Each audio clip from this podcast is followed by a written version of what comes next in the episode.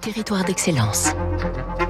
Elle se dit experte en assemblage aromatique. La maison Routin qui produit des sirops de fruits en Savoie depuis presque 140 ans.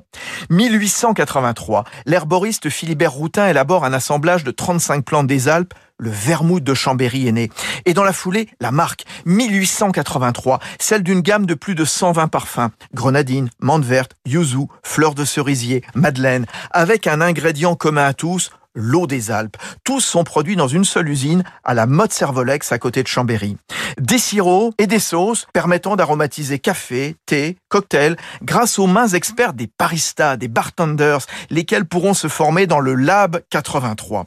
L'entreprise savoyarde a su en effet entretenir un réseau de distributeurs très poussé, au point qu'on va retrouver la marque à Londres, Seattle, Sydney, Dubaï plus de 90% des ventes de 83 se font à l'étranger. Loïc Couillou, son président. On a affaire à une communauté de, jeunes, hein, de barman, de baristas, de bartenders, euh, chinois, russes, coréens, japonais. On a mis un fort accent sur ce développement au travers de la communauté sur, sur Instagram. On défend aujourd'hui le drink design à la française et, on veut chez 1883 euh, aujourd'hui euh, donner à la France de vraies lettres de noblesse dans ce métier du cocktail.